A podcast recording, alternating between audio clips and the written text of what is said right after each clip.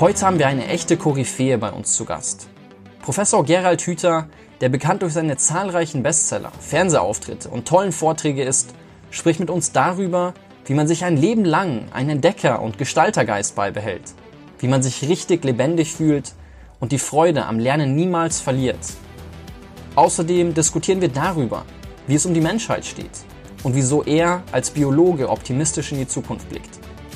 Herr Hüther teilt dabei außerdem einen Gedanken, der wirklich erstaunlich ist und den du so mit Blick auf unsere Menschheit vermutlich genau wie ich noch nie gehört hast. Tauchen wir ein.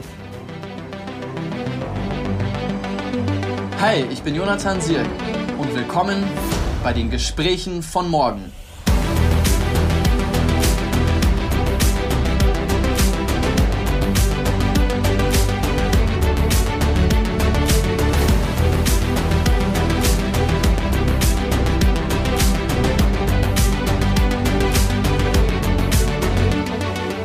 Hüter, herzlich willkommen bei den Gesprächen von morgen. Ich freue mich wirklich sehr, dass Sie heute Zeit haben, mit dabei sind. Ja, ich freue mich auch. Wir haben ja im Augenblick auch viel Zeit, weil Corona uns an vielen hindert. Es gibt drei Themen, über die ich äh, vorrangig mit Ihnen sprechen möchte. Das eine ist das Thema Lernen, das andere das Thema Arbeit und das dritte das große Thema Menschsein. Und ich habe einen Vortrag von Ihnen gehört, da haben Sie gesagt, dass jeder Mensch, dem die Freude am Lernen vergeht oder der gezwungen werden muss zu lernen, eine Art Selbstmörder ist. Wieso ist das der Fall oder in welchem Kontext haben Sie diese Aussage gefällt? Das habe ich garantiert nicht gesagt, aber es wird dann immer irgendwas über einen Vortrag drüber geschrieben, den ich gehalten habe. Also ich habe mir die Szene ein paar Mal angeschaut. Das haben Sie bei der New Work Experience von Xing gesagt, weil Sie hatten darüber gesprochen, dass das Lernen direkt ans Leben gebunden ist und dass wenn wir praktisch die Freude am Lernen verlieren, dann verlieren wir so gut oder dann verlieren wir auch die Freude am Leben. Ja, klar, aber das als Selbstmörder ist mir ein bisschen zu scharf. Da muss mir die Zunge ausgerutscht sein. Was aber natürlich äh, damit gemeint ist, ist, dass wir als lebendige Wesen wirklich nur lebendig sind, weil wir lernen. Das gibt unser Lernbegriff, den wir haben, den wir mit der Schule und dem Unterrichtsstoff assoziieren, der ist vollkommen äh, vom vorigen Jahrhundert. Jedes, alles, was lebendig ist, zeichnet sich dadurch aus, dass es lernen kann. Auch Pantoffeltierchen, auch Pflanzen. Und, äh, und deshalb äh, muss man sagen, in dem Augenblick, wo man als, als junger Mensch oder später im Leben seine Freude am Lernen verliert, also da müssen wir gleich noch drüber reden, wie das überhaupt ja. Ne? äh, dann verliert man auch automatisch seine Freude am Leben. Deshalb ist das, äh, müssten diejenigen, die daran beteiligt sind, dass sowas passieren kann, sehr ernsthaft darüber nachdenken, was sie dann dieser betreffenden Person antun. Wie kommt das denn oder wie, wie, wie glauben Sie, wieso ist der Lernbegriff heutzutage eher negativ assoziiert? Ich kann mich noch daran erinnern, als ich ein bisschen jünger war, war Lernen immer eine Sache, ähnlich wie Arbeit, wo ich erstmal denke, hm, da habe ich nicht so viel Lust drauf. Ja, das ist ja schon negativ. Genau. Woher kommt das? Das hängt da, das kommt daher, dass wir eben nur während der ersten zwei, drei Lebensjahre die, das sein können, was wir eigentlich äh, sein sollten, nämlich äh, Entdecker und Gestalter. Also selbst sollten wir die Konstrukteure unserer eigenen Lernprozesse sein. Das äh, machen Kinder auch und ähm, das machen sie meistens, indem sie spielen und dabei herausfinden, wie und was alles geht. Und das machen sie, indem sie uns Fragen stellen. Aber immer ist das Kind derjenige oder dasjenige Wesen, was dann bestimmt, was es lernen will und, und was seine, seine Fragen sozusagen an die Welt stellt, entweder im Spiel oder an die anderen Personen. Und dann kommt diese wunderbare Zeit, die wir als Erwachsene dann plötzlich anfangen zu nutzen, um dem Kind zu erklären, wie die Welt beschaffen ist und was es, worauf es in dieser Welt ankommt. Das nennt man dann Erziehung, später Bildung. Und auf einmal ist nicht mehr das Kind der Konstrukteur seines Lernprozesses, sondern es wird ihm gesagt, was es gefälligst alles zu lernen hat. Das, liebevoll wird das gemacht, ne? und das wird auch erklärt. Und dann wird auch erklärt, was alles passieren wird, wenn es das nicht, äh, wenn es das nicht äh, ordentlich macht und sich anstrengt Und das ist natürlich ein Riesenproblem für jedes kleine Kind, weil es dann in so einer Situation eigentlich ja zum Objekt der Anweisungen und Erwartungen und dann auch noch der Belehrungen und Bewertungen von anderen, also von Erwachsenen gemacht wird. Und das ist die schwerste Verletzung dieser beiden Grundbedürfnisse, mit denen ja jedes Kind schon auf die Welt gekommen ist. Das eine nach Verbundenheit und Geborgenheit. Das ist das, das zerreißt das Band, was das Kind mit den Eltern oder dem Lehrer verbindet, wenn der dem Kind deutlich macht, so wie du bist, bist du nicht in Ordnung, du sollst noch so und so werden, wie ich mir das vorstelle. Wie kann man das denn hinbekommen, so einen Spagat zu schaffen zwischen einerseits Kindern das mit auf den Weg zu geben, um sie, sage ich mal, eine, für eine Welt vorzubereiten, in dem schneller Wandel stattfindet, in dem gewisse, vor allen Dingen sag ich mal, digitale Skills äh, sehr gefragt sind und andererseits diesen Entdeckergeist aber nicht ähm, ja, zu, ab, abzutöten oder abzuschwächen und, und diese freie Entfaltung. Ja, das ist immer so, so die Vorstellung, dass man das jetzt mal so ganz schnell irgendwie äh, anders machen muss. Es geht nicht anders. Sie müssen, äh, das Einzige, was wir machen können, ist versuchen zu verstehen, was da passiert. Da war ich eben gerade dabei. Mhm. Kind will die Welt entdecken. Das erste Grundbedürfnis nach Zugehörigkeit und Verbundenheit wird verletzt, wenn es zum Objekt gemacht wird. Gleichzeitig auch noch das zweite nach Autonomie, eigener Gestaltungsmöglichkeit und später nennt man das Freiheit wird auch noch verletzt, dann kommt es im Hirn zu einem hoffnungslosen Durcheinander. Das nennt man Inkohärenz, verbraucht einen Haufen Energie und führt dazu, dass der ganze Körper davon mitreagiert, weil da oben auch die Bereiche durcheinander kommen, die für die Körperregulation zuständig sind. Und die Hirnforscher können dann zeigen, dass unter solchen Bedingungen sogar im Hirn die gleichen Netzwerke aktiviert werden, die immer dann aktiviert werden, wenn man körperliche Schmerzen hat. Ja, wunderbar. Soweit ist es jetzt. Und unter diesen Bedingungen, dass man als Kind erlebt, dass man so, wie man ist, nicht richtig ist und dass man so werden soll, wie die anderen sich das vorstellen, damit man endlich dazugehören darf und deren Liebe oder wie immer man das dann nennt, nicht verliert, dann fängt jedes Kind an, irgendeine Lösung zu suchen. Es ist ein Riesenproblem, was es hat. Und was ist, was gibt's für eine schönere Lösung, als einfach sein Bedürfnis, etwas gestalten zu wollen, im Hirn zu unterdrücken? Also, ne, und das heißt im Hirn, da bilden sich äh, hemmende Netzwerke, die sich über dieses Bedürfnis drüberlegen. Und dann ist es, wenn das gut funktioniert hat, nach einem halben Jahr ist das so dicht da oben, da kommt nichts mehr raus. Dann kann es alles lernen, was ihm jemand sagt und aus ihm selbst kommt nichts mehr raus. Keine Entdeckerfreude, keine Gestaltungslust, je nachdem, was es alles eingewickelt hat. Manche wickeln ihre Bewegungsfreude ein, die bewegen sich das ganze Leben lang nicht mehr gerne. Manche wickeln ihr ihr Mitgefühl ein, die sind das ganze Leben lang nur noch als Egozentriker unterwegs. Ja, bitte. So, das hat aber das Kind selbst gemacht und das, und das müssen wir rausarbeiten, weil sonst ihre Frage nicht beantwortet werden kann. Das, was das Kind dann auf einmal macht, wenn es sagt, ich habe keine Lust mehr auf Schule, null Bock, das ist ja nicht, das ist ja die Lösung, die das Kind gefunden hat für schwerwiegende Verletzungen, die ihm bei seiner Suche, wie das Leben geht, zugefügt worden sind. Und die, die es nicht anders lösen konnte, als dass es sich selbst seine eigene Freude unterdrückt hat. Das ist eine Härte, das muss man erstmal fertig bringen. Das ist also auch für die Kinder ist das eine Wahnsinns Lernleistung, die sie da erbringen, mit ja. dem Ergebnis, dass sie dann relativ gut funktionieren, dass sie alles lernen, was ihnen so gesagt wird, so gut sie das also auch fertig bringen und und meistens sind sie dann auch noch, je besser sie das können, desto erfolgreicher sind sie dann im Beruf. Also Abitur mit 1,0 ist kein Zeichen für besondere Intelligenz. Das kann auch sein, dass das nur ein Zeichen für besondere Anpassungsfähigkeit ist. Das kann ja nicht Sinn und Zweck der Sache sein. Also Sie hatten jetzt viel von dem Thema sich in etwas verwickeln gesprochen und gleichzeitig haben Sie eine Akademie für Potenzialentfaltung und für die eigene Entwicklung äh, gegründet, wo es ja dann darum geht, wenn ich mich in etwas verwickelt habe, wie ich es dann schaffe, mich trotzdem wieder weiter in eine oder in einer Sache, in die ich mich verwickelt habe, dann in der Sache wieder entwickeln zu können. Ich hatte das Gefühl, dass umso mehr ich herausgefunden habe, was mir im Leben wichtig ist und dass irgendwie eine Selbstreflexion und eine Selbstkenntnis extrem dabei geholfen hat, besser lernen zu können und auch wieder mit mehr Freude lernen zu können, einfach deshalb, weil ich irgendwo Zusammenhänge herstellen konnte zwischen dem, was ich manchmal lernen musste und gleichzeitig dem, was mir wichtig ist, weil dann konnte ich erkennen, okay, zumindest was ist die Relevanz von dem, was ich zu lernen habe. Das ist ja auch richtig. Wenn Sie wissen, warum Sie etwas lernen, können Sie alles lernen. Sogar Chinesisch. Sie müssen nur wissen, und es muss nicht nur so dahergesagt werden, sondern es muss Ihnen am Herzen liegen. Darum geht es nämlich in diesen Lernprozessen. Die müssen emotional aufgeladen werden. Die müssen etwas mit Ihnen zu tun haben. Die, die, sie können nichts auswendig lernen, nur weil das irgendwo jemand sagt. Das, das kann man machen, aber das geht hier rein und da wieder raus. Das ist, das verändert sie nicht. Wenn hängen bleibt hm, und es auch leicht reingeht, braucht man etwas, das heißt emotionale Aktivierung.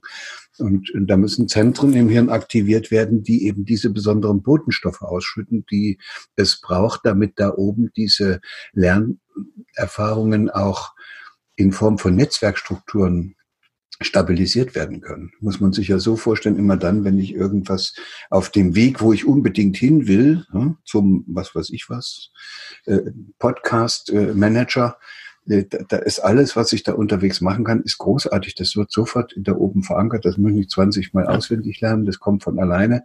Und am Ende habe ich auch ein Hirn, in dem ist eine wunderbare Podcast-Manager-Verschaltung ausgebildet, die ist dann so, dass ich damit das alles wunderbar machen kann. Die ist aber strukturell da oben verankert. Das verlernt man dann auch später nicht mehr, so ähnlich wie Fahrradfahren. Das bleibt oder Schwimmen, das bleibt da oben hängen, weil es sozusagen Netzwerkstrukturen sind, die da entstanden sind. Und darum geht es. Und alles andere ist so ähnlich wie auswendig lernen von Telefonbüchern. Mhm. Hier rein Kurzzeitgedächtnis. Da wird im Hirn nur mal kurzzeitig ein bestimmtes, nennen wir es mal Schwingungsmuster aufgebaut und, äh, und nach zehn Minuten oder so ist es wieder weg. Platon hat deshalb, denke ich, vor zweieinhalbtausend Jahren auch schon gesagt, dass alles, was unter Zwang erworben wird, äh, findet im Geiste keinen Halt. Ich glaube aber, die große Kunst ist ja, ich meine, so, das ist jetzt ein Idealszenario, was wir hier beschreiben. Ich weiß, wofür ich was lerne, ich weiß, wie ich es dann im Leben anwenden kann, deswegen verankere ich das ganz gut, wenn ich mit Unternehmen arbeite, wenn ich mit Kindern arbeite. Generell in Kursen habe ich oft das Gefühl, den Transfer herzustellen zwischen dem Lerngegenstand, das, was Kinder lernen müssen und das, was ihnen wichtig ist, ist oft nicht klar, was dann dazu führt, dass die Lernmotivation total begrenzt ist. Wie kann ich da sowohl als Arbeitgeber oder in, einem, in, einer, in einer Erwachsenenbildung und bei Kindern diese Brücke herstellen zwischen, okay, irgendwo muss, müssen gewisse Dinge gelernt werden und gleichzeitig dem, dem, dem, dem Subjekt auch klar zu machen, wofür das Ganze gelernt werden sollte. Ja, Sie merken, wie Sie das selber auch rumeiern. Wenn bestimmte Dinge gelernt werden müssen, dann wird jeder, der sich für irgendwas interessiert, zum Beispiel so ein Podcast-Manager zu werden, dann weiß der das auch, dass er das lernen will. Also jetzt reden wir ja offenbar darüber, dass irgendjemand anders meint, dass Sie was lernen müssten, was er aber als Podcast-Manager gar nicht für nötig hält. Nee, mir geht's eher darum, dass wenn ich mit, mit Mitarbeitern in einem Unternehmen arbeite, die in der Weiterbildung, in der Fortbildung sitzen oder wenn ich, im, wenn ich in der Schule bin und, und, und mit Kindern spreche und denen nicht klar ist, wofür sie eine Sache lernen, weil sie den Zusammenhang nicht erkennen können zwischen dem, was sie zu lernen haben und dem, was, was, was sie im Leben eigentlich interessiert, was sie entdecken möchten. Dass da dann die Lernmotivation nicht die größte ist. Und das ist ja, glaube ich, die Kunst eines guten Lehrers oder auch eines guten Trainers, eines guten ähm, Coaches, diese Brücke herzustellen. Weil wir können ja nicht sagen, okay, jetzt lernt nur noch jeder das, worauf er Lust hat. Ich meine, im Idealfall könnten wir das schon machen, aber so ist ja unser ganzes System nicht ausgerichtet. Ja, wir müssten aber auch nicht unsere Lernprozesse so organisieren, dass 20 Leute alle zum selben Zeitpunkt alle dasselbe lernen sollen. Das kann ja nicht funktionieren. Wenn das 20 verschiedene Leute sind, dann kriegt man nie eine Situation hin, wo die sich alle 20 für das Gleiche interessieren. Es gibt begnadete Lehrer, denen das mal äh, gelingt in Biologie oder Chemie, aber, aber das ist dann schon eine, eine hohe Kunst. Das heißt, dann, da ist die Versuchung auch relativ groß, dass man eine Situation als Pädagoge erzeugt, wo die Kinder oder die Schüler äh, den Lernstoff dadurch aufladen, dass sie einen selbst auch so sehr mögen das geht ja auch. Ich, das machen ja Kinder mit ihren Eltern und dann in der Grundschule kann man es in einer wunderbaren Weise beobachten. Die lernen nicht, weil sie Deutsch lernen wollen oder lesen und schreiben, sondern weil die Lehrerin sich so sehr darüber freut. Das ist sozusagen eine Aufladung, eine emotionale Aufladung des Lernstoffes über die emotionale Anbindung an die Person. Das können auch manche Leute, die so äh, jetzt noch als Trainer und äh, und äh, Erwachsenenbildner unterwegs sind. Dass die selbst so eine tolle Figur machen davon, so authentisch oder anziehend wirken, dass, dass der ganze Kurs der Frau zuliebe, die den Kurs leitet, äh, sich anstrengt. Das können ja. sie machen. Natürlich blöd, weil was, wir müssen sich ja fragen, was lernen die denn in, wirklich, in Wirklichkeit? Die lernen ja nur, nehmen wir die Grundschule, die lernen nicht lesen und schreiben, die lernen, was sie tun müssen, um einer Person zu gefallen, die sie mögen. Und als Notdurft, also so als, als naja, unvermeidlichen Nebenweg, äh, lernen sie dann auch noch, wie man schreibt und rechnet. Aber nicht, das interessiert sie nicht. Was sie interessiert ist, wie, was sie machen müssen, damit die Tante da vorne sie mag. So, das ist eine ganz ungünstige Form. Die ist aber auch schon weit verbreitet und das findet man ja am meisten sogar noch gut, wenn das so ist wenn das über die Person geht. Dann meistens klappt das aber nicht, weil das ja nur wenige Leute können und deshalb wird dann in den meisten Fällen die dritte Form der emotionalen Aufladung des Lernstoffes eingesetzt. Und die heißt dann äh, Belohnung oder Bestrafung. Und das ist sozusagen, dann sind wir in der Dressur und Abrichtung. Ja. Und natürlich äh, ist das dann emotional aufgeladen, aber hier muss man wieder fragen, was lernt denn jetzt der, der Lernende? Äh, der, der lernt, wie er Belohnung vermeidet oder, oder wie er Belohnung kriegt und Bestrafung vermeidet. Aber, aber, aber den Dreisatz oder die Integralrechnung oder die Photosynthese, die interessiert den trotzdem nicht. Da kann man lernen wie verrückt und das interessiert einen überhaupt nicht, weil man nur lernt um Belohnung oder Bestrafung. Äh, Belohnung zu kriegen, Bestrafung zu vermeiden. Das ist eine ganz fatale Geschichte. Das ist aber das, was wir alle erlebt haben. Und im Grunde genommen, wenn wir ganz ehrlich sind, funktioniert bis heute überall in den Schulen, in den Universitäten und auch in den Weiterbildungseinrichtungen das Lernen genau nach diesem Schema. Wenn du das nicht ordentlich machst, kriegst du Konsequenzen. Toll. Und da kann man nur sagen, macht weiter so. Auf diese Art und Weise kriegt ihr dressierte Affen aber keine an dem Thema wirklich interessierte Menschen, die sich dann das ja auch meist selbst aneignen.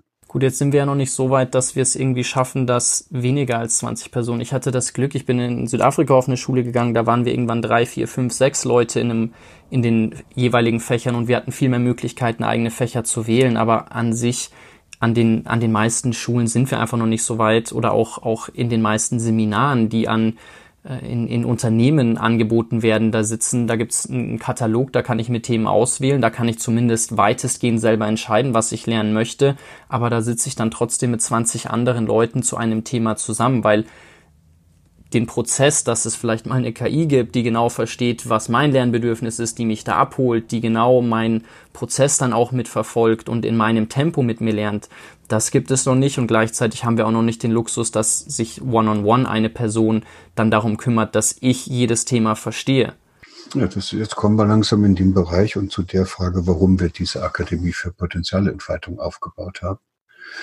Damit man, damit man sozusagen auch diese vorübergehende Unbill in Kauf nimmt, dass man mal was machen muss, was einem nicht so dolle gefällt, braucht man ein, wir nennen das kohärenzstiftendes, also ein kohärenzstiftendes, weiter entfernt liegendes magnetisches Teil, also irgendwas, mhm. eine Vorstellung.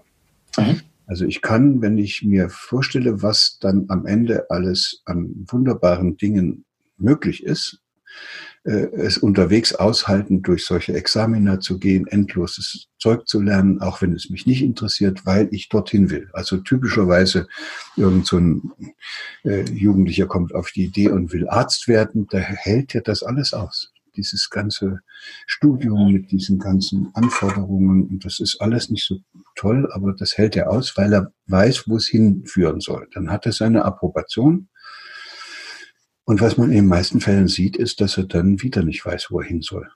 Und dann, dann ist das Ziel sozusagen erreicht und das ist offenbar dann das Schlimmste, was einem passieren kann.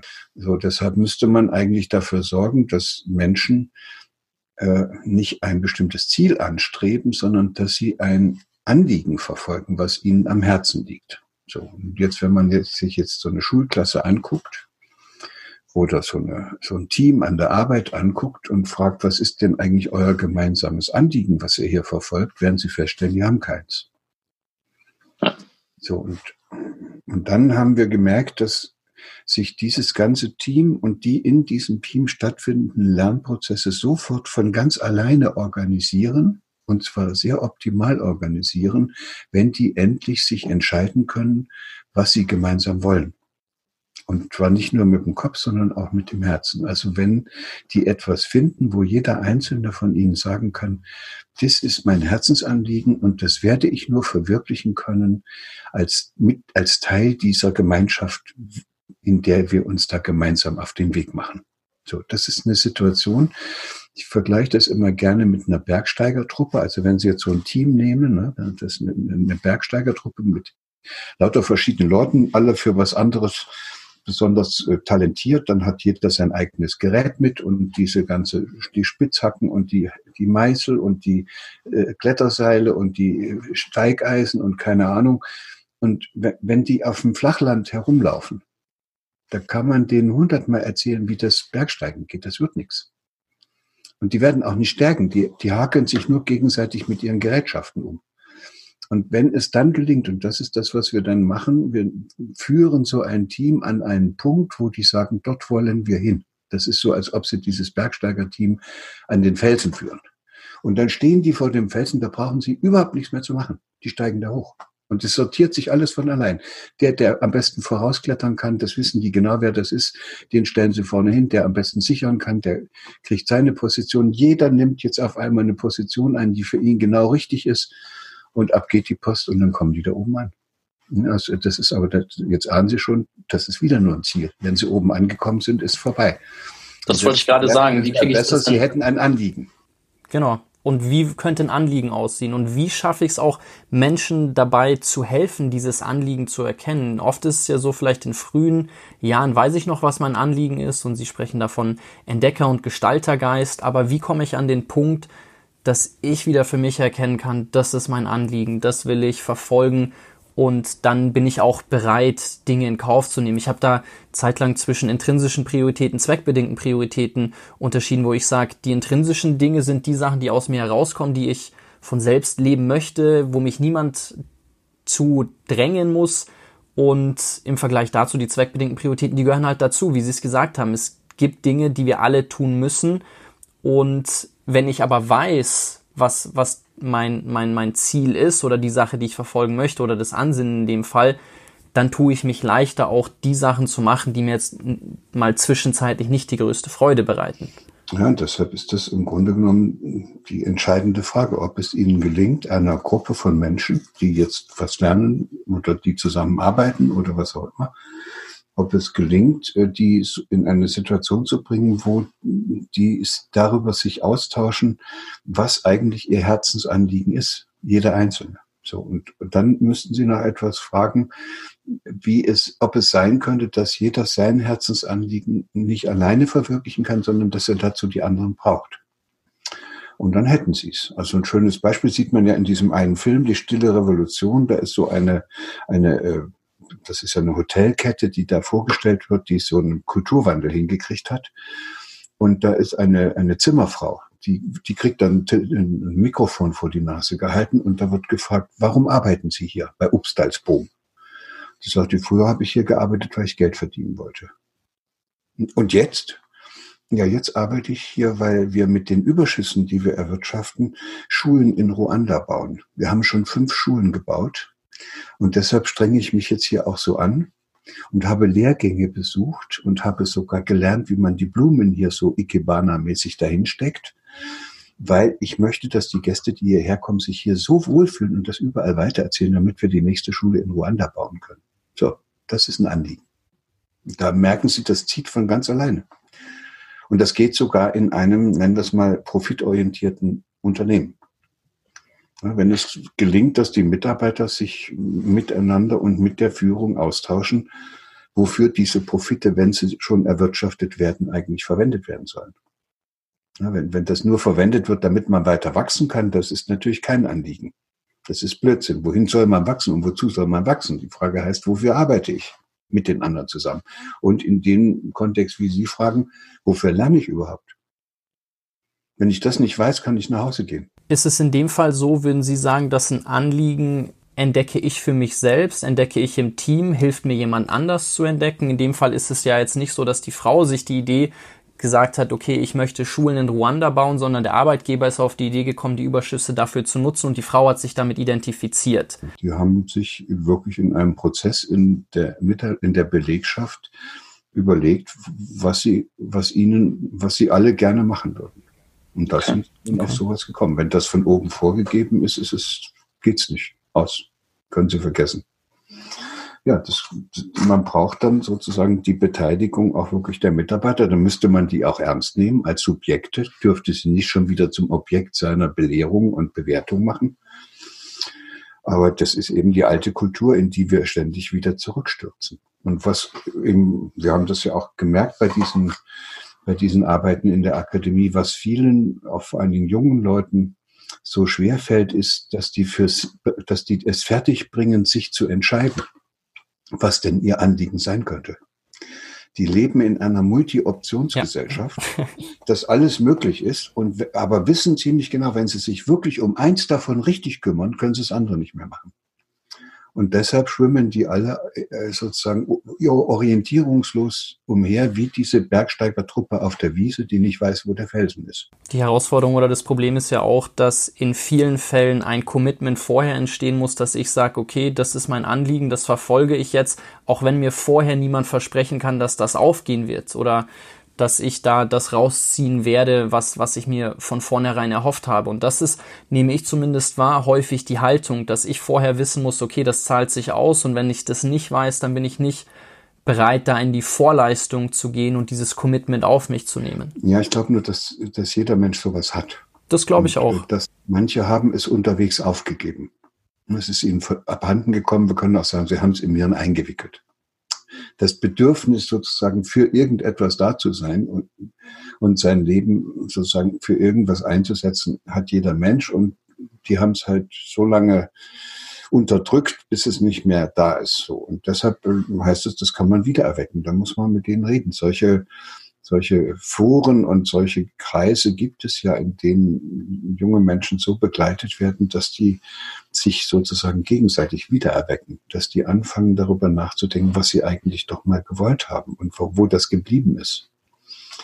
Und das führt dann dazu, dass die das finden. Und andere gibt es, die haben das nie verloren. Die sind sozusagen von Anfang an, hatten die mehr Glück oder das war stärker oder sie hatten, konnten auch manches davon realisieren. Die sind dann noch immer so unterwegs und, äh, und die haben ja keine große Mühe, dann diesen Weg auch weiterzugehen.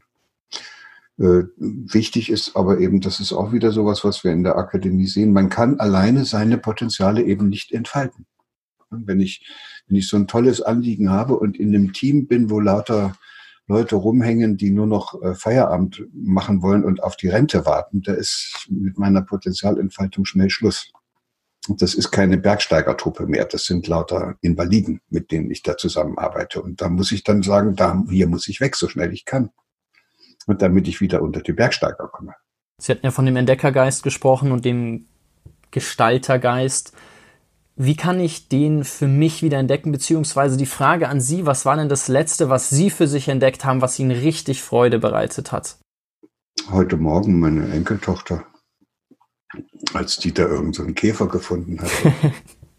Das ist, das ist banal. Das, das, hängt von mir ab, wie sehr ich mich darüber freue. Ich kann das einfach übersehen, dann habe ich die große Chance verpasst. Das heißt, es gibt Entdeckerchancen im ganz Kleinen, im Großen und ich bin in jedem Augenblick ein Entdecker. Gespräch, was wir hier führen, können Sie, wenn Sie wollen, ständig etwas entdecken äh, an dem, was ich sage, aber auch an der Art und Weise, wie Sie darauf reagieren worüber sie einfach nur die, das Maul aufsperren könnten und sagen, ist ja Wahnsinn, was sie eigentlich. Sie haben gesagt, dass eine wichtige Sache, um in der aktuellen Situation ähm, gestärkt hinauszukommen, darin besteht, Vertrauen in die eigenen Fähigkeiten zu finden. Und die Frage, die ich mir stelle, ist, welche Fähigkeiten Sie als besonders wichtig für die Zukunft sehen, also welche Skills Sie da sehen, wenn man jetzt den, den, den, den Blick in die Zukunft richtet wo sie sagen, okay, einerseits klar, Vertrauen in die Skills, die ich jetzt schon habe und dann wird ganz, ganz viel vom World Economic Forum und von ganz vielen Unternehmen, Google und Co. haben sich da zusammengeschlossen, um darüber zu sprechen, wie man eine gewisse Skills Gap schließen kann, um herauszufinden, okay, welche Skills gibt's heute, welche Skills werden morgen gefragt sein. Wie sehen Sie das als Hirnforscher, welche Skills morgen gefragt sein werden und wie ich es auch hinbekommen kann, falls ich da eine Lücke wahrnehme? Eine einzige. Eine einzige. Keiner weiß, wie die Welt morgen aussieht. Keiner weiß, was da auf uns zukommt, aber alle müssten eigentlich sich total darüber im Klaren sein, dass diese Welt von morgen nicht zu bestehen ist und das Leben in dieser Welt auch nicht gelingen kann, wenn ich meine Entdeckerfreude und meine Gestaltungslust verloren habe. Weiter nichts. Was ich da entdecke, vollkommen wurscht.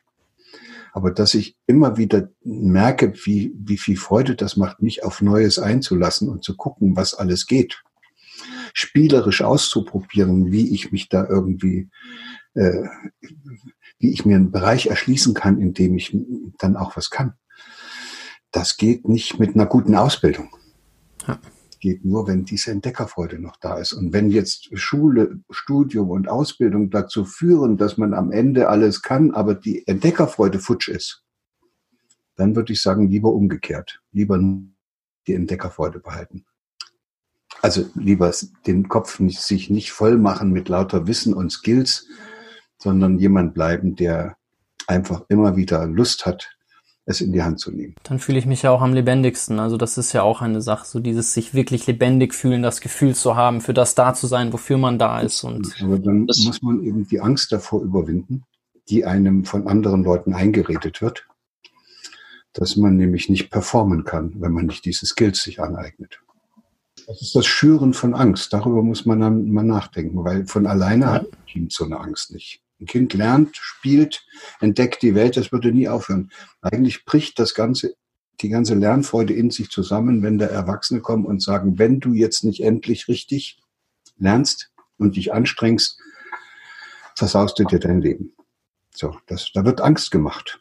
Und das ist, das ist äh, zwar unglaublich weit verbreitet, aber das können wir im 21. Jahrhundert nicht mehr gebrauchen, weil damit äh, junge Menschen und jeder, dem man auf diese Weise Angst macht, daran gehindert werden, gestalterische Subjekte zu sein und sich als solche auch zu erleben. Wenn ich Angst habe, dann folge ich den Ratschlägen meines Angstmachers.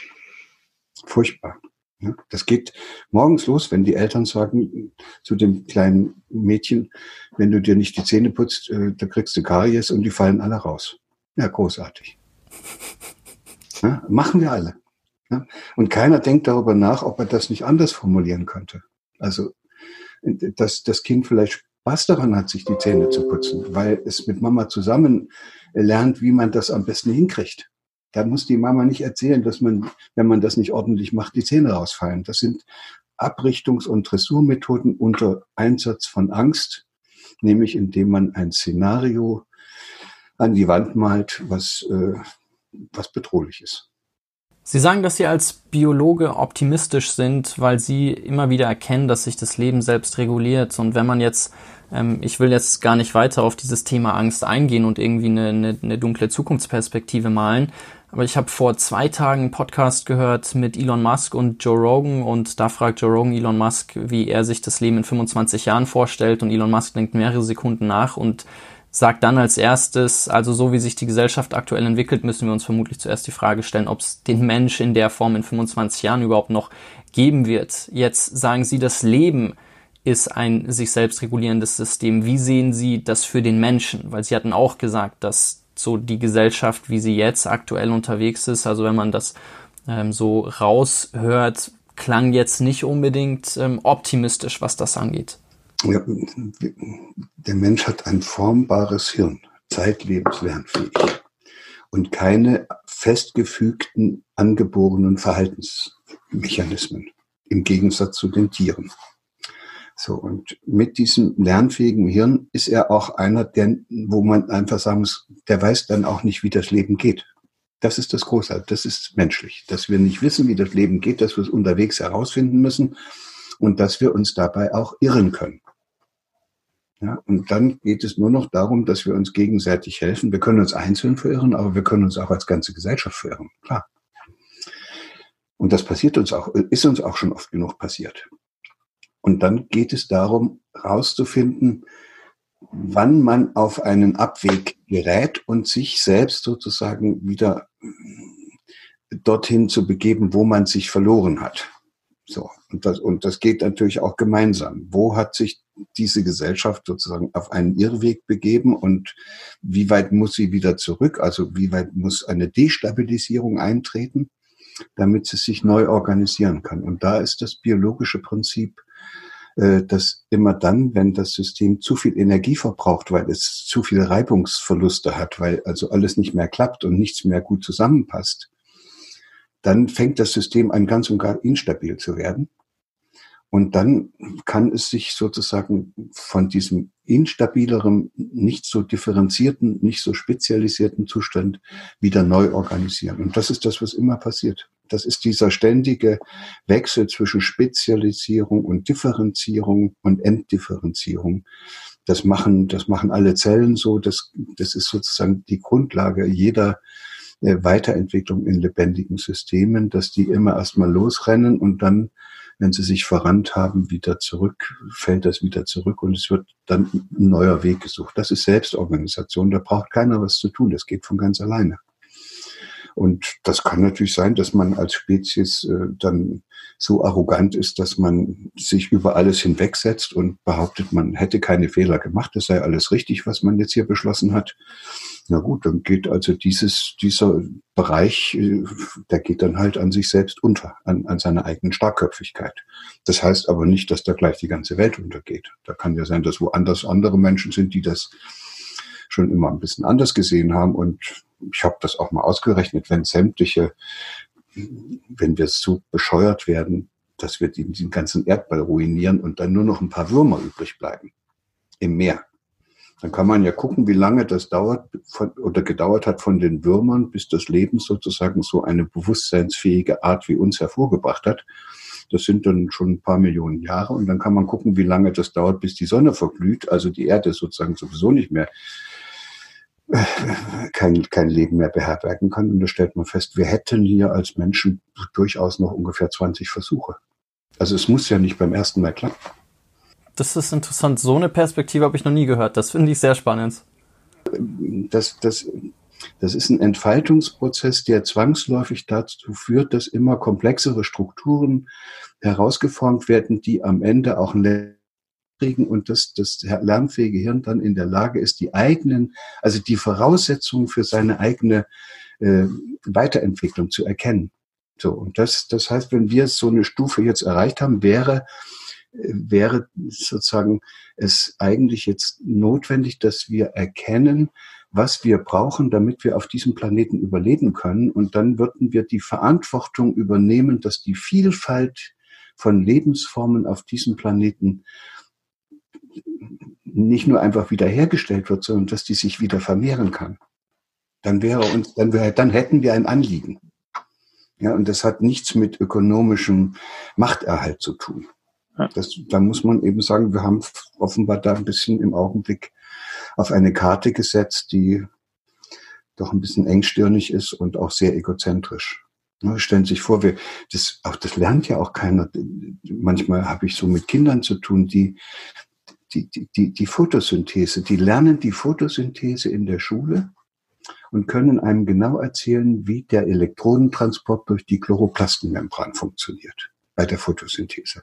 Und wenn ich dann frage, wozu machen die Pflanzen das? Hat ihnen keiner gesagt. Wissen sie nicht.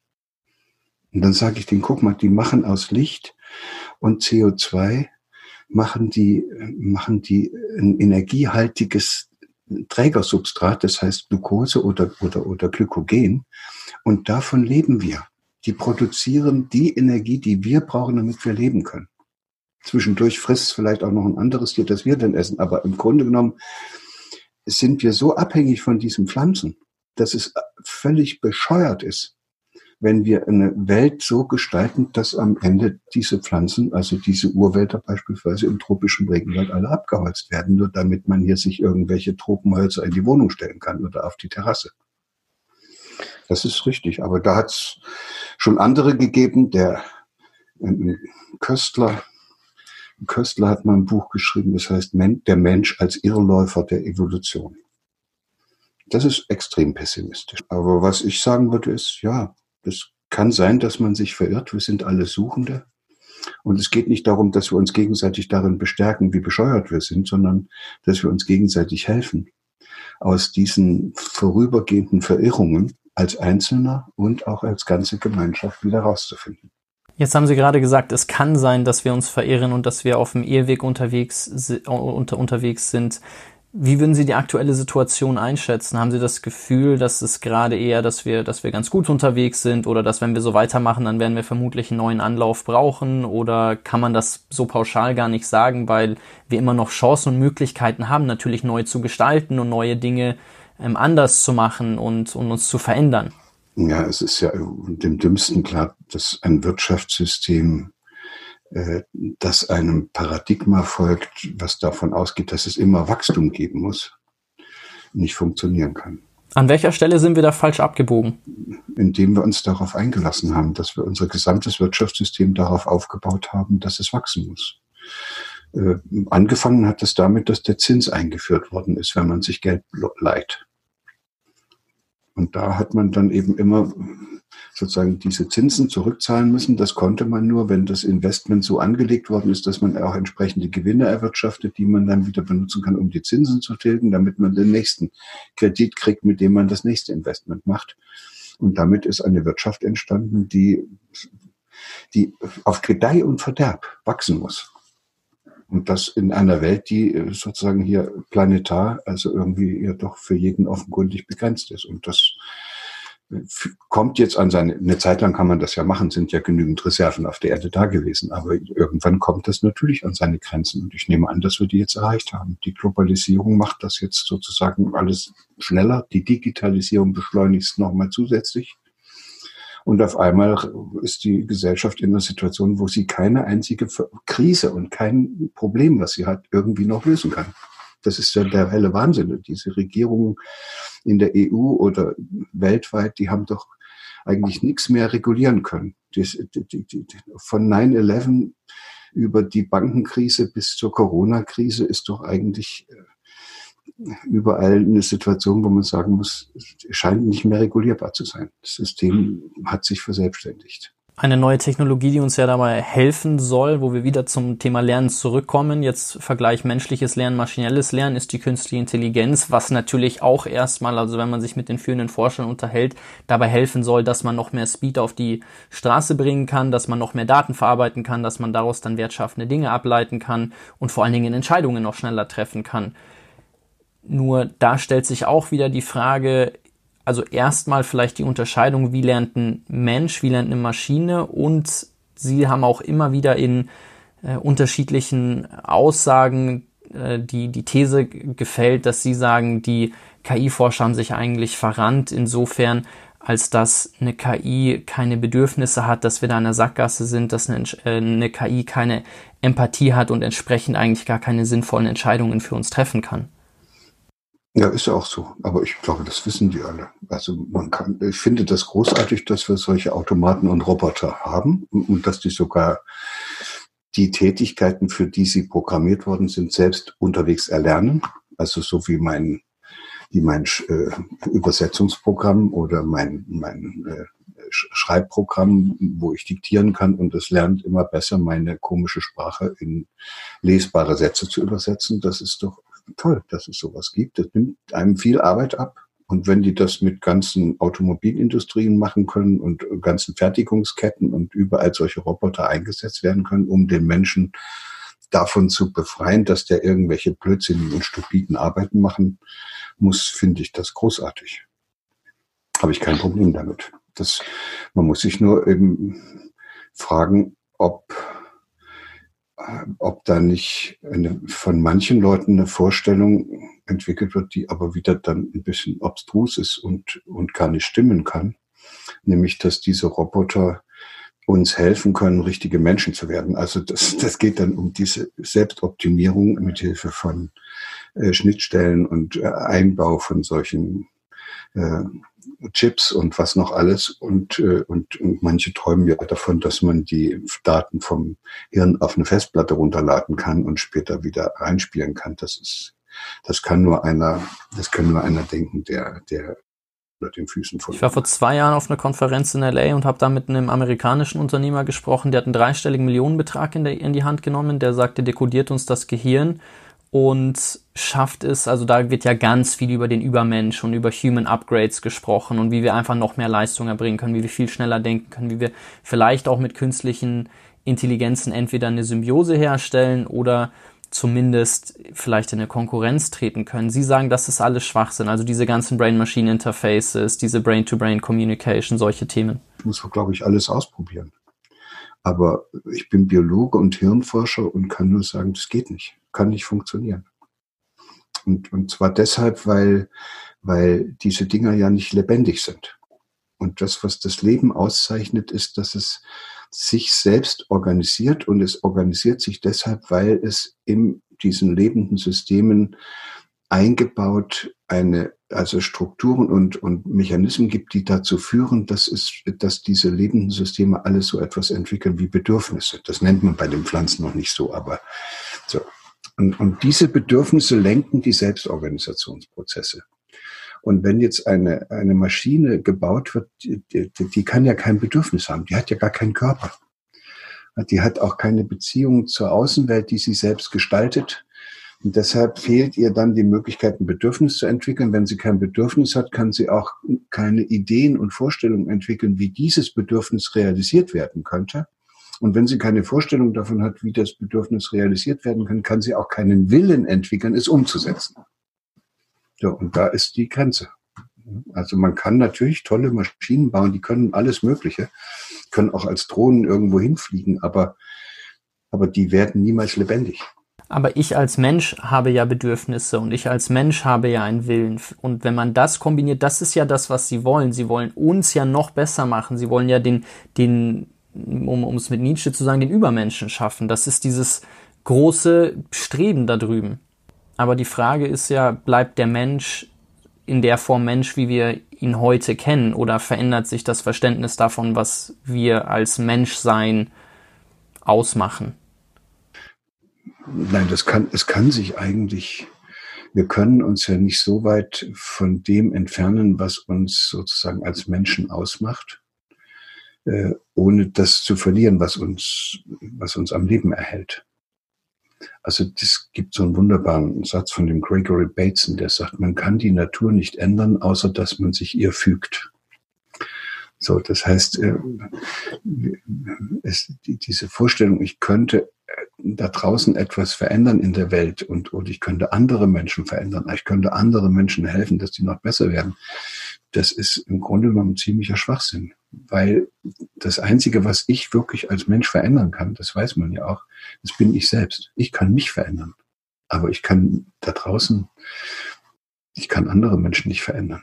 Da möchte ich gleich noch tiefer eintauchen, aber wenn ich das jetzt richtig verstehe, sagen Sie, dass das Menschsein in der Essenz bedeutet, das Lebendigsein. Das, ich meine, das sind ja viele Lebewesen lebendig. Also wenn, wenn man sich zum Beispiel die Werke von Harari anschaut, der beschreibt ja schon sehr stark, wie sich die menschlichen Arten voneinander unterscheiden und den Mensch, wie wir ihn heute kennen, ganz anders ist zu den, zu den vorhergehenden Formen und seine These oder das, was er dann beschreibt, ist ja, dass es ein, eine neue Art von Menschsein geben wird. Ja, aber diese, diese, diese, das, was ich hier mit Menschsein meine, heißt ja, das ist etwas, was durch einen sich selbst organisierenden evolutionären Prozess de, der Evolution des Lebens äh, hervorgebracht worden ist. So und und da sind natürlich auch angesichts der unterschiedlichen Voraussetzungen, die dieser Prozess vorgefunden hat, in unterschiedlichen Gegenden dieser Welt und zu unterschiedlichen Zeitpunkten unterschiedliche äh, Formen von Menschen, also sprich mit unterschiedlichem Wissen und, und Möglichkeiten ausgestattete Menschen und auch Menschen mit unterschiedlichen Bewusstseinsstufen entstanden. Es gibt ja welche, die sind noch ganz in der Stufe des mystischen Bewusstseins äh, zu Hause. So, und das heißt, natürlich ist das ein Prozess, der sich sozusagen langsam vorarbeitet, aber die Frage heißt doch, wo will er denn eigentlich hin? Das ist doch die entscheidende Frage. Und, und so wie der Prozess bisher abgelaufen ist, kann man nur sagen, ja, am Anfang ist die, ist das Spielfeld der, dieses sich selbst organisierenden Prozesses das Genom gewesen. Da wurde im Genom durch Mutation, Fehlerfreundlichkeit, Rekombination, wurde immer wieder alles durcheinander gewürfelt und umgebaut. Da sind auch Viren immer wieder reingegangen und haben dann noch was dazugebaut so dass eine unglaubliche Artenvielfalt entstanden ist aufgrund unterschiedlicher genetischer Anlagen. So und und die und das war dann auch natürlich äh, zwangsläufig erfolgreich, dass genetische Sequenzen entstanden sind, die irgendwie dazu geführt haben, dass sich dieses Lebewesen so organisieren konnte, dass da vorne ein Gehirn entstanden ist, weil sich das dann äh, besser in der Welt zurechtfinden konnte und und dann äh, wäre es aber notwendig gewesen, damit das so bleiben kann, dass die Welt auch so bleibt. Das nennt man immer die Umwelt. Aber diese Lebenswelt dieser betreffenden Art muss dann auch so bleiben, sonst hat es ja keine Möglichkeit. Genetisch kann es so schnell nicht darauf reagieren. Und deshalb haben sich diese genetischen Programme geöffnet, weil immer mehr Arten entstanden sind und sich und immer stärker die Welt, die Lebenswelten gegenseitig beeinflusst worden sind, muss denn mit absoluter Zwangsläufigkeit Arten entstehen, die ein lernfähiges Hirn hatten, die also sozusagen nicht darauf angewiesen waren, dass ihr Genom sich endlich mal ändert, sondern die unterwegs gelernt und verstanden haben, worauf es im Leben ankommt. So und an diesem Punkt, wo dann diese lernfähigen Gehirne entstanden sind, sind wir da oben auch entstanden. Das ist doch schon mal ziemlich okay soweit. So, und jetzt können wir mit diesem Lern, jetzt müssen wir nur noch lernen, mit diesem lernfähigen Hirn so umzugehen, dass wir das Leben auf diesem Planeten nicht ruinieren. Was ja gar nicht so einfach ist, scheinbar. Ja, da müssen wir darüber reden, wie sich in den Hirnen auch gelegentlich bestimmte Muster und Vorstellungen herausbilden, die Menschen verfolgen und die äh, so tief ins Hirn eingegraben sind, dass die bereit sind, für ihre Vorstellung zu sterben. Ja, das ist, das sind alles Dinge, die kann kein Tier. Kein Tier kann für eine Idee sein ganzes Leben opfern. Ja. Und dann ist die Frage, wie kommen denn solche äh, Vorstellungen in die Birne von den Leuten, die solche KI-Ideen entwickeln? Ja, also wie, wie kann das passieren, dass jemand die Vorstellung hat, der Mensch sei so, wie er natürlicherweise sich bisher entwickeln konnte? Ist ja schon alles ziemlich großartig. Wie kann jemand auf die Idee kommen, der sei nicht optimal genug und er könne ihn besser machen? Da würde ich sagen, das muss jemand gewesen sein, der in der Welt groß geworden ist, wo, wo Leute sich gegenseitig ständig äh, eingeredet haben, sie könnten alles besser. Also da muss man ja so eine Art Machbarkeitswahn in der Birne haben.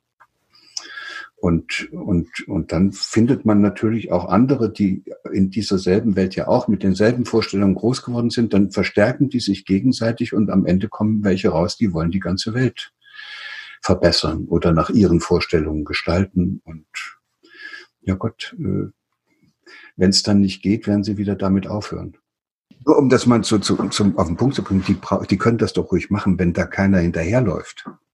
Wenn es ihnen nicht gelingt, andere Menschen davon zu überzeugen oder sie zu verführen, dass die das auch alle haben wollen, können die doch denken und machen, was sie wollen im Silicon Valley.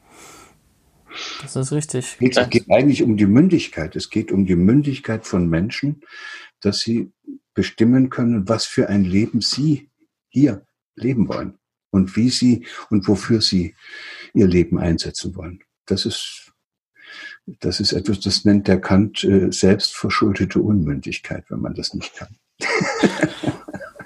Gleichzeitig haben natürlich die Entwicklungen, die im Silicon Valley entstehen, einen immensen Einfluss auf das ganze Leben und auf den ganzen Planeten. Also sind Sie sich wirklich sicher? Da bin ich mir ganz sicher. Ja, dann sage ich Ihnen mal ein anderes Beispiel.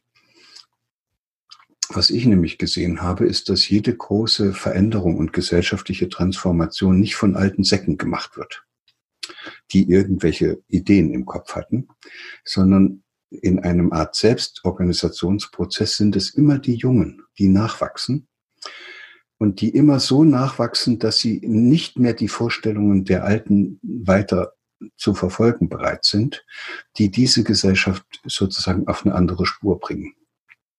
Also das heißt, ich gehe ganz fest davon aus, dass es diese nachwachsende Generation ist von jungen Leuten wie Sie oder Greta oder wie immer sie heißen. Also und auch diese vielen, die da zu Hause sagen, ich esse jetzt kein Fleisch mehr, das sind welche, die helfen sozusagen den Erwachsenen aus ihren eigenen Verwicklungen heraus. Man kommt in die Gesellschaft nicht durch Leute, die sich da oben in irgendwelchen Herrschaftsstrukturen ausdenken, wie die Welt zu werden hat, sondern die wirkliche Dynamik des Lebens kommt durch die jeweils nachwachsende Generation, die immer mit einer größeren Freiheit zur Welt kommt, als diese Leute sie noch haben, die schon in den Strukturen sitzen. Dem, dem würde ich definitiv, definitiv zustimmen. Gleichzeitig, wenn ich mir anschaue, dass hunderte Millionen daran investiert werden, dass Menschen heutzutage viel mehr Zeit vor Screens verbringen, dass ich mir anschaue, okay, ein Unternehmen wie Apple, was es seit ein paar Jahrzehnten jetzt gibt, ähm, hat das Welt, hat, hat, hat, hat das ganze Verhalten und, und uns Menschen komplett verändert. Insofern als dass, wenn ich Zeit mit Leuten verbringe, die meisten auf ihre Screen schauen, ständig Ablenkungen reinkommen und Sie als, als äh, Neurowissenschaftler, das hat ja immense Auswirkungen aufs Gehirn. Es gibt ganz viele Studien über die kognitive Krise oder Berichte darüber, wie sich das auf unser ganzes Verhalten auswirkt. Also das kann man ja gar nicht, äh, nicht mit, mit in diesen Diskurs hineinbeziehen. Also das, was entwickelt wird, das hat ja einen immensen Einfluss. Das ist ja richtig, aber das können Sie nur mit Menschen machen, die nicht wissen, was sie wollen das würde ich nicht, also da, da würde ich nicht mitgehen. Es gibt ganz viele Menschen, die wissen, was sie wollen, aber zu einem Ausmaß, Ausmaß manipuliert werden, wo neue Technologien zu einer Sucht werden und ich einerseits weiß, was ich will und andererseits aber davon nicht mehr wegkomme. Okay, dann habe ich es falsch ausgedrückt. Dann habe ich, hätte ich sagen müssen, die nicht wissen, welches Anliegen sie in ihrem Leben für sich verfolgen wollen. In dem Fall gibt es dann vermutlich einfach tatsächlich nicht so viele Menschen, denen sehr klar ist, welches Anliegen sie verfolgen. Oder würden Sie dem widersprechen? Weil ich würde eher sagen, dass der Großteil der Menschen dafür anfällig ist. Können jemanden, der jetzt zum Beispiel so ein Anliegen verfolgt, also was ist denn so ein Anliegen, was man verfolgt? Man könnte versuchen, jemand zu sein, der, sein, der, der seine eigene Würde nicht verletzen möchte. Das ist ein schönes Anliegen. Da haben Sie das ganze Leben lang damit zu tun und dann haben Sie eine Richtschnur, wie Sie Ihre Entscheidung im Leben ausrichten können. Wenn ich meine Würde nicht verletzen will, stelle ich mich nicht anderen als Erfüllungsgehilfe zur Verfügung, damit die mit mir arbeiten können. Das ist, ich, dann bleibe ich sozusagen Subjekt und mache mich nicht zum Objekt der Erfordernisse von anderen Leuten. Ich passe auch auf, dass ich äh, sozusagen meine eigene Würde nicht verletze und ich verletze natürlich dann auch die von anderen Menschen nicht. Und damit bin ich nicht mehr verführbar. Ich bin dann plötzlich einer, dem keiner mehr sagen kann, er bräuchte jetzt, damit er das richtige Leben führt und, äh, und irgendwelche äh, und glücklich wird, dass er da unbedingt jetzt noch äh, dieses oder jenes dazu bräuchte. Das ist sozusagen, ich habe dieses innere Bild, was wo, was mir im Leben wirklich, wirklich wichtig ist. Das ist, ich will nicht jemand sein, der wie ein Idiot umherlässt und sich von jedem Angebot einfangen lässt kann man doch, könnte man sich doch vorstellen, dass man sowas ist. Ja. Man könnte auch sagen, ich möchte ein Mensch werden, der einfach liebevoll mit sich selbst umgeht. Da auch mal eine schöne Vorstellung. Also liebevoll mit sich selbst, ein bisschen aufpassen, was da alles so in einem abläuft und sich auch nicht mit irgendwelchem Müll zu, zuschütten. Liebevoll mit sich selbst. Wer liebevoll mit sich selbst umgeht, geht auch liebevoll mit anderen um. Das ist ganz eigenartig. Das ist, äh, und dann plötzlich merkt man, da, da kommt was ganz anderes raus, wenn man das so betrachtet. Und jetzt ist nur noch die Frage, äh, was ist denn die stärkere Kraft? Ist es, ist es äh, stärker und führt es zu mehr Glück im Leben? Und hat es deshalb eine größere Anziehungskraft, wenn man anfängt, liebevoll mit sich selbst umzugehen? Oder ist, hat es eine größere Anziehungskraft, wenn ich andere Leute vor meinen Karren spanne und meine egozentrischen Ziele verwirkliche? So, das, die Antwort darauf kriegen Sie, wenn Sie jetzt Menschen fragen, die im, auf dem Sterbebett liegen.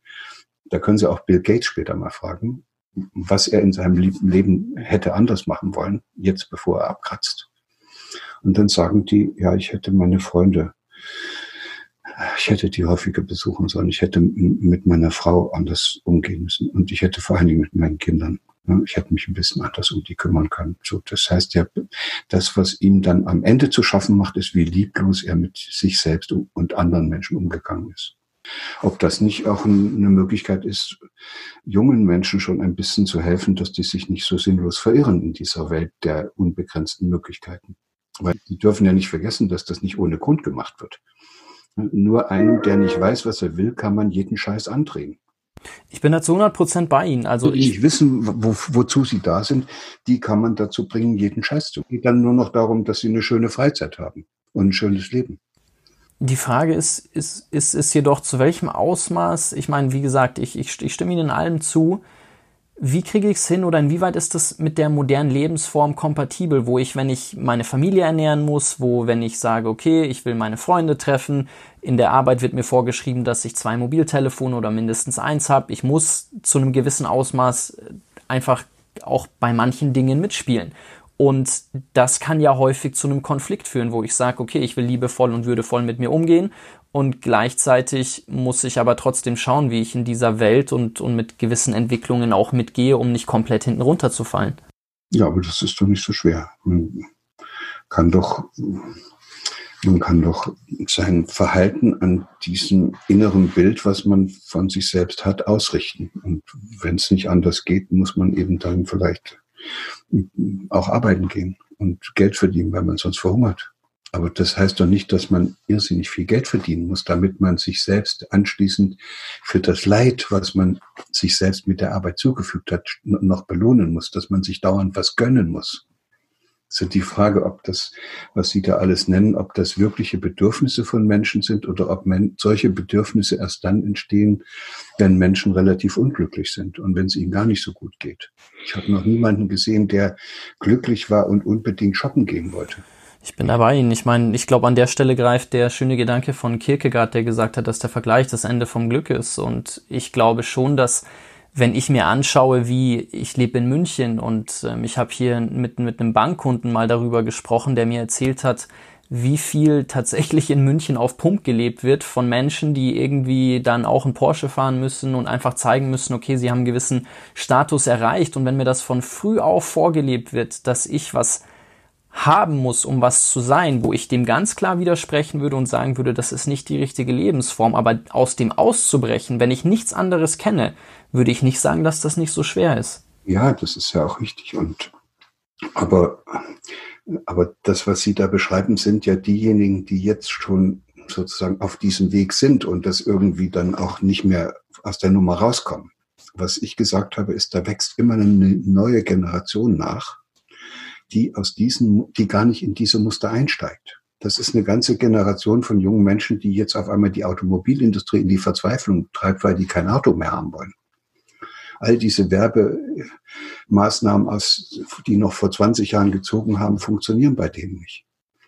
Die müssen auch nicht alles besitzen, die tauschen das oder sie besorgen sich Dinge und da entstehen völlig neue Lebensformen und auch äh, Lebensstile, die haben mit dem, worauf diese Konsumgesellschaft basiert, dann inzwischen schon fast nichts mehr zu tun. Die gefährden diese Konsumgesellschaft. Und dort fängt es an, interessant zu werden. Da würde ich hingucken, wenn ich in die Zukunft gucke und nicht zum Silicon Valley, wo irgendwelche alten Säcke ihre, ihre, ihre Vorstellungen in die Welt tragen.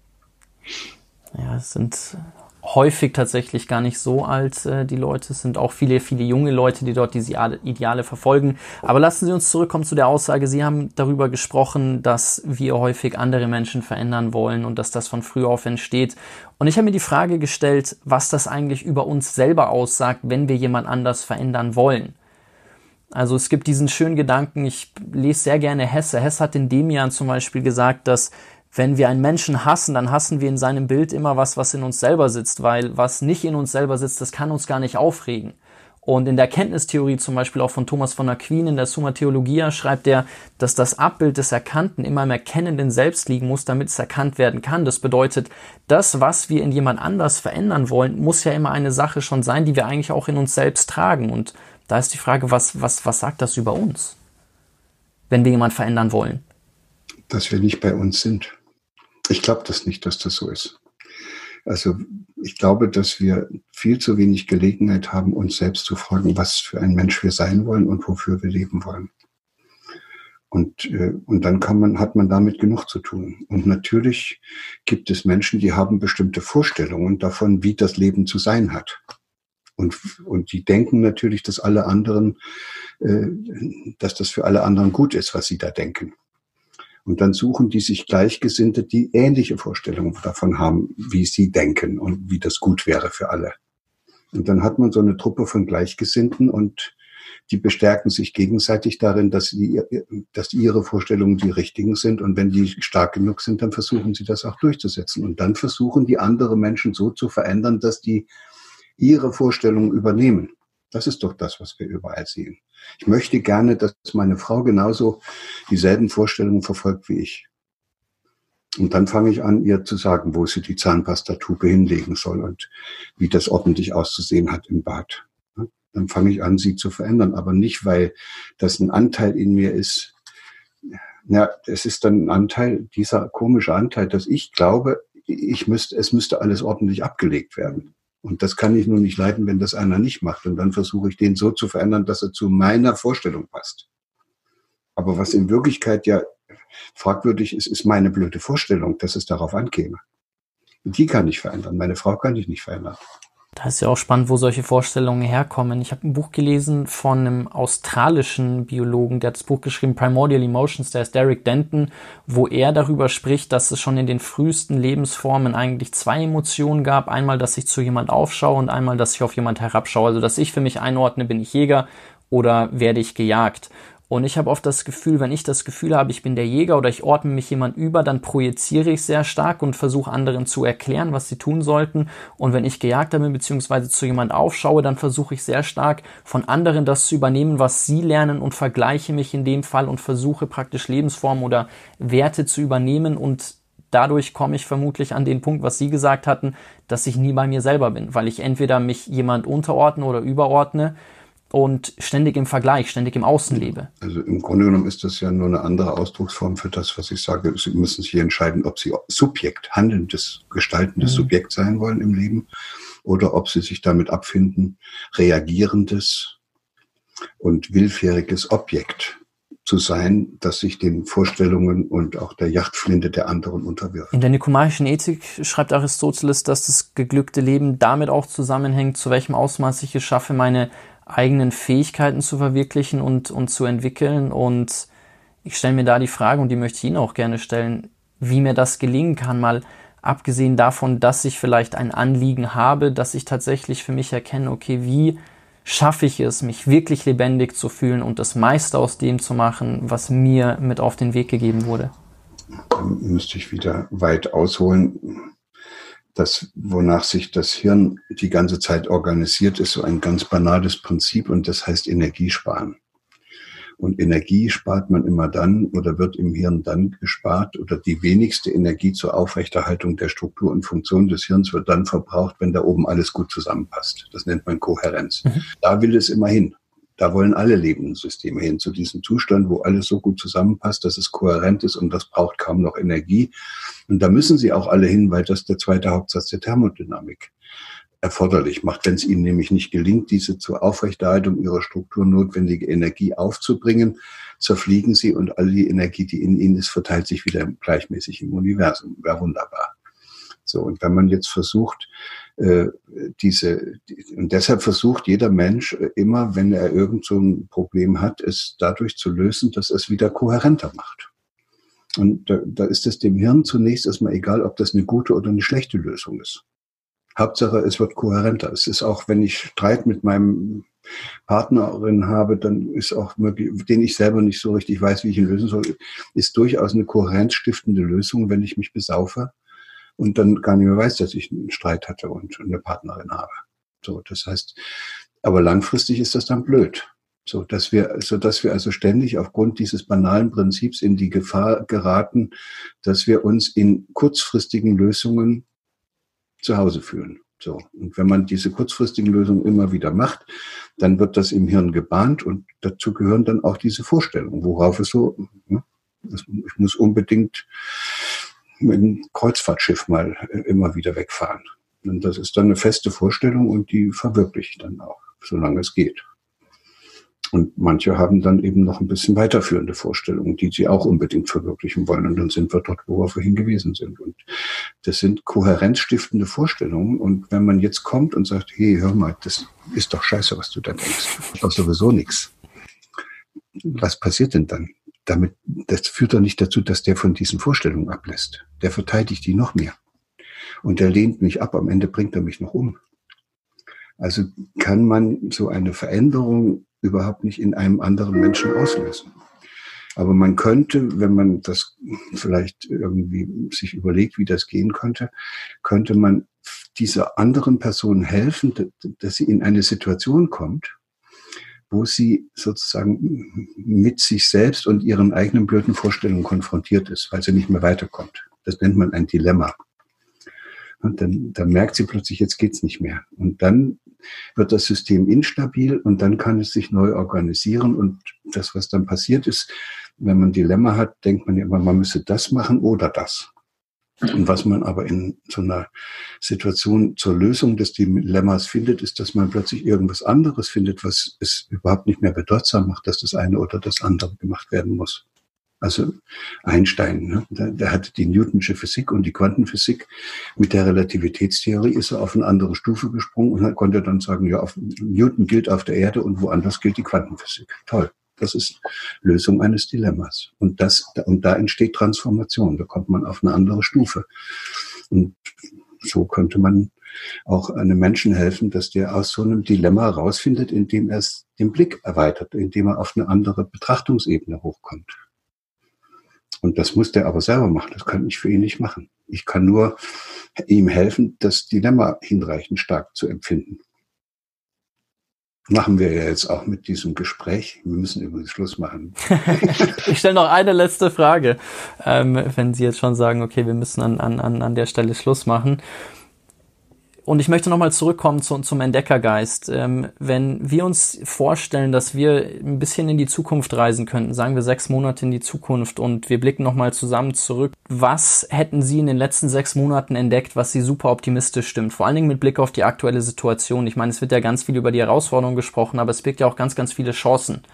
Und das vielleicht noch abschließend. Also was Sie sich vorstellen könnten, beziehungsweise wie Sie auch leben und gestalten möchten, dass das dann zu einem gewissen Optimismus führt, dass sie sagen, sie können genau das entdecken, worüber sie sich freuen würden? Was ich entdecken kann, ist, dass es doch neben den vielen, die klagen und alles wieder haben wollen, was ihnen verloren gegangen ist, gibt es auch eine ganze Menge, die jetzt auf einmal merken, dass es gar nicht so schlimm ist, Verantwortung für sein eigenes Leben zu übernehmen und sein Leben selber zu gestalten. Nicht nach den Vorgaben, sondern innerhalb dieser Vorgaben Freiräume zu finden, in denen man was gestalten kann. Und das führt dazu, dass der Mensch sozusagen sich erstens wieder ein bisschen als, äh, als Gestalter erlebt, weil er innerhalb dieser Vorgaben auf einmal diesen Raum, den er sich selbst schafft, zu schätzen weiß. Und das Zweite ist, dass er möglicherweise dabei lernt, Verantwortung für sich selbst zu übernehmen und nicht immer darauf zu warten, dass andere kommen, die ihm sagen, was er machen soll. Und wenn nach diesen sechs Monaten sehr viele Menschen plötzlich bereit sind, Verantwortung für ihr eigenes Handeln zu übernehmen, und auch ihr Leben ein bisschen stärker nach ihren eigenen Vorstellungen gestalten und nicht nach denen anderer, dann glaube ich, kommen wir einen ganzen Schritt voran. Das ist ein sehr schönes Schlusswort. Ich hatte mich so auf das Gespräch gefreut. Wir haben noch nicht mal die Hälfte von dem, was ich mit Ihnen besprechen wollte, geschafft. Vielleicht werde ich, Sie einfach nochmal einladen. Vielen, vielen Dank, Herr Hüter. Es hat unheimlich viel Spaß gemacht. Es waren viele wertvolle Erkenntnisse mit dabei. Gerne und hat mir auch Spaß gemacht. Und schöne Grüße an alle, die uns hier zugehört haben. Tschüss.